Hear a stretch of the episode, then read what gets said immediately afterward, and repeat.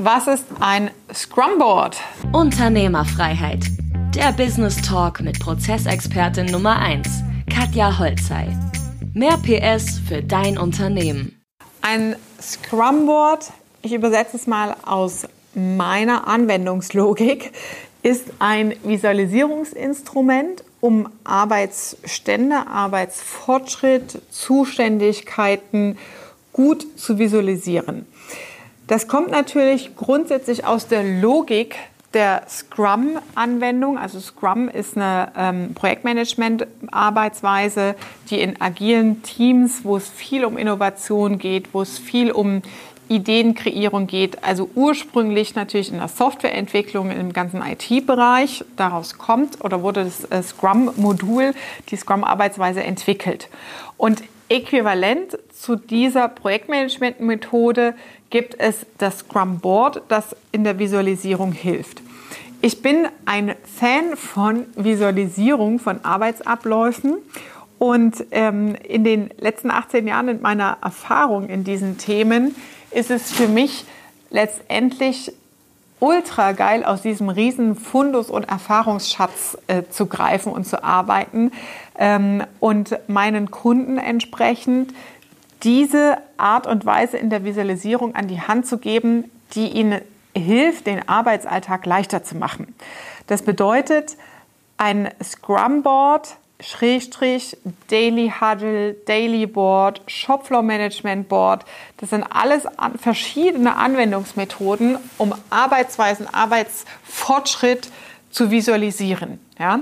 Und wenn wir mal beim Thema Scrum Board selber bleiben, dann gibt es verschiedene ähm, ja, Detaillierungstiefen, die man aufgreifen kann.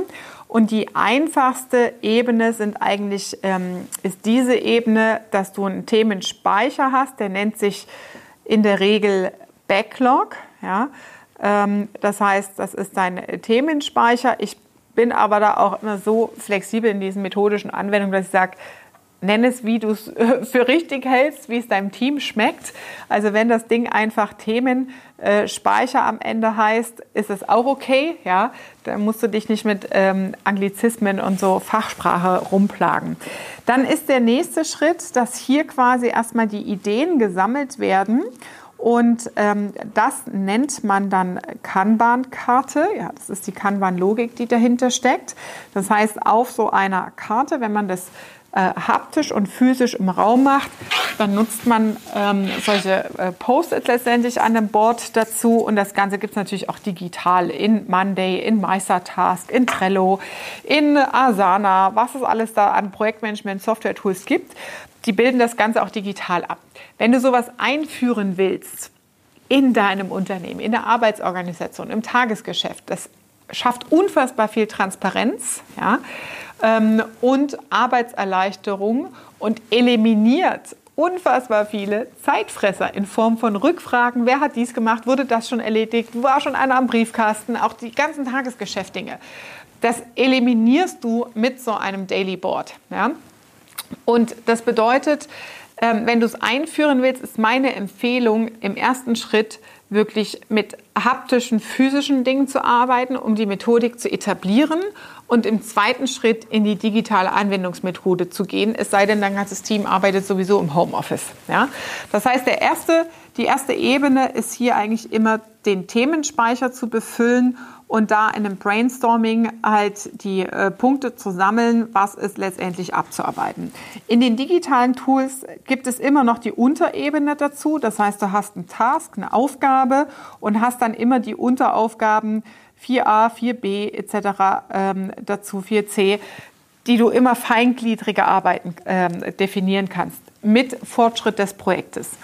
Und der Punkt ist, dass das Scrum-Team, so nennt man das dann, also die, das Team, das an diesem Thema arbeitet, einmal am Tag ähm, sich an diesem Scrum-Board trifft und eine Durchsprache macht. Und der Arbeitsmodus ist dann eigentlich so, dass sich die Mitarbeiter, man kann das super easy visualisieren, ja, mit Magneten zum Beispiel oder auch der digitalen Tags letztendlich, dass der Mitarbeiter für heute, also an welchen Themen arbeite ich heute, sich die Aufgaben reinzieht. Ja?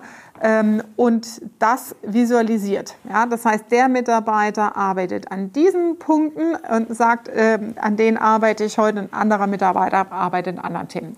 Das eliminiert unfassbar viele Schnittstellen-Themen. Ähm, und dann sind das Themen, ähm, die an solchen Punkten letztendlich auch an diesem Tag ist gleich heute abgeschlossen gearbeitet wird. Das heißt, die Größe der Aufgabe, die hier im Themenspeicher ist, sollte auch so groß sein oder klein sein, dass sie an einem Tag abarbeitbar ist. Damit am Tagesende das in die letzte Spalte in dann, also erledigt, äh, wandert, ähm, sodass die, dass du halt hier einen tagesaktuellen Fortschritt hast.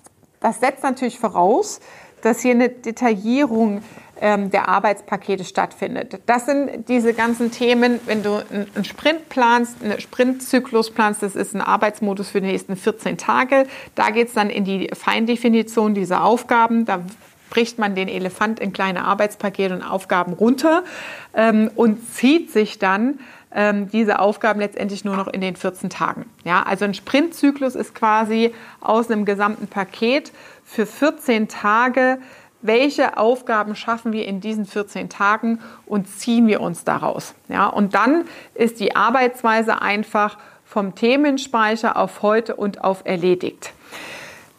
Das ist die einfachste Variante. Ja, und man sieht jetzt schon an dieser super einfachen und simplen Logik, dass es einfach unfassbar hilft, in der Transparenz zu verstehen, wer arbeitet woran, wo ist der Fortschritt und welche Sachen sind dann im Themenspeicher noch unbearbeitet beispielsweise. Ja? Und wenn jetzt ein Mitarbeiter ähm, zum Beispiel ausfällt, an einem Tag krank ist und dadurch Themen hier stehen bleiben, kann sich am nächsten Tag der Mitarbeiter diese Aufgaben auch ziehen, ja? ähm, indem er sagt, okay, ich arbeite das heute ab. Ja, und dadurch hast du, das sind Aufgaben, wenn du zum Beispiel Kompetenzen ja, im Team hast, die gleich sind. Ja.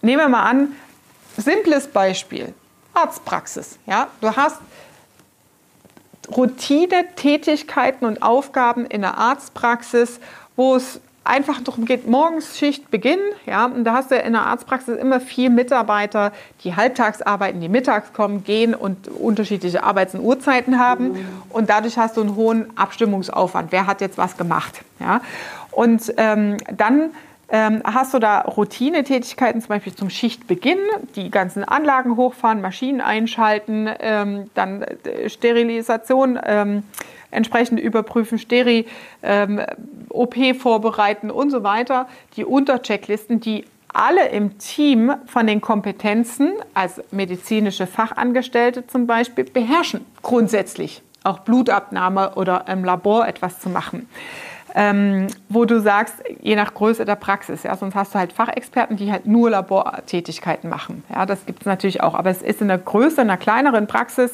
äh, also in der Größe abhängig, in einer kleineren Praxis so, dass eher so alle alles machen. Und dann hast du sofort die Zeitfresser wieder im Tagesablauf, die letztendlich deine, äh, deinen Umsatz ähm, negativ wieder auffressen, sodass wenig hängen bleibt. Ja. Und da kannst du zum Beispiel halt diese Routinetätigkeiten visualisieren ja, und einfach werden die gezogen, okay, wer ist zuerst im äh, Büro, wer ist der Erste, der aufmacht und am Tagesende ist das Ganze erledigt. Super simpler Abarbeitungsaufwand ähm, oder Abarbeitungsmodus für Routinetätigkeiten. Ja, da kann man das natürlich auch anwenden. Grundsätzlich kommt es natürlich aus der Projektmanagement-Ebene. Jetzt gucken wir mal hier rein. Ähm, hoppla, ich habe mal äh, bei Google jetzt einfach verschiedene Scrum-Boards aufgerufen, dass wir da mal reinschauen können, wie sowas dann aussieht. Ja, also hier sieht man jetzt natürlich, das ist der Easy Workflow, den ich gerade skizziert hatte, To-Do, Backlog, äh, was ist dringend, ja, was ist gerade in Bearbeitung, was ist in der Testphase und was ist erledigt worden in der letzten Phase. Aber man sieht jetzt schon in der Visualisierung der Farben, wir haben hier orange, gelbe und blaue Kärtchen. Ähm, und du siehst jetzt zum Beispiel, der Abarbeitungsstand geht hier vor allem bei den orangen Kärtchen vorwärts. Die blauen hängen. Ja? Die blauen sind gerade nicht in der Bearbeitung. Und die Farben können entweder sein, dass das Zuständigkeitsbereiche sind. Du siehst sofort auf einen Blick, der Mitarbeiter, der die blauen Kärtchen hat, ist krank, nicht da, kommt nicht vorwärts. Und du siehst auf einen Blick, die orangen Kärtchen, die laufen. Aber die hängen viele gerade im Progress. Und die Frage ist, warum? Ja, ist es, dass er sich selbst verzettelt, zu viele Sachen gleichzeitig anfängt, nicht abarbeitet? Sind es Abhängigkeiten? Das heißt, du hast sofort die Transparenz, woran wird eigentlich gerade gearbeitet, wo sind die Probleme? Und das ist der Effekt, wenn man mit solchen Boards arbeitet in der Visualisierung. Gehen wir mal in weitere Beispiele rein. Hier sieht man es jetzt auch äh, klar aufgeteilt. Links der Themenspeicher mit, von der Systematik, wo die Farblogik auch eine bestimmte Relevanz hat, wo aber auch die Magnete unterschiedliche Farben haben. Und manchmal kann man dann auch äh, Fotos von den Mitarbeitern auf die Magnete machen, dass man genau weiß, okay, wer ist wer. Man kann Figuren nehmen, das Ganze spielerisch machen. Und es hilft letztendlich, dass das Team befähigt wird, sich selbst gut zu organisieren und über solche Visualisierungsdarstellungen das Tagesgeschäft läuft, ohne dass du als Unternehmer den ganzen Tag den Jongleur machst und dass du es zuweist und die Mitarbeiter alles bei dir abladen. Ja? Also das ist eine Methode, wie du dein Arbeitspensum, deinen Koordinationsaufwand als Chef massiv reduzieren kannst.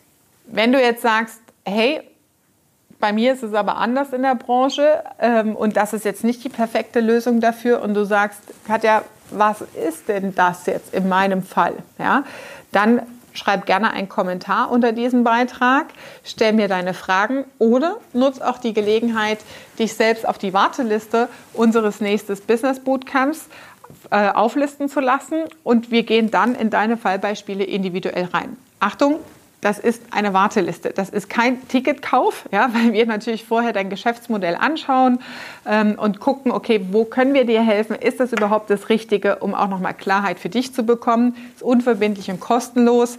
Aber da wir begrenzte Teilnehmerplätze haben, empfehle ich dir, dich rechtzeitig zu melden, dich auf die Warteliste eintragen zu lassen und dann zu schauen, okay, welcher Termin ist frei und was passt in meinen Kalender. Also, ich freue mich auf deine Rückmeldung und schreib mir in die Kommentare, wenn du ein konkretes anderes Fallbeispiel betrachtet haben willst. Das war Unternehmerfreiheit. Der Business Talk mit Prozessexpertin Nummer 1, Katja Holzhey. Du willst keine Folge mehr verpassen, um dein Unternehmen mit PS auf die Straße zu bringen? Dann abonniere jetzt den Podcast und folge Katja auf Instagram.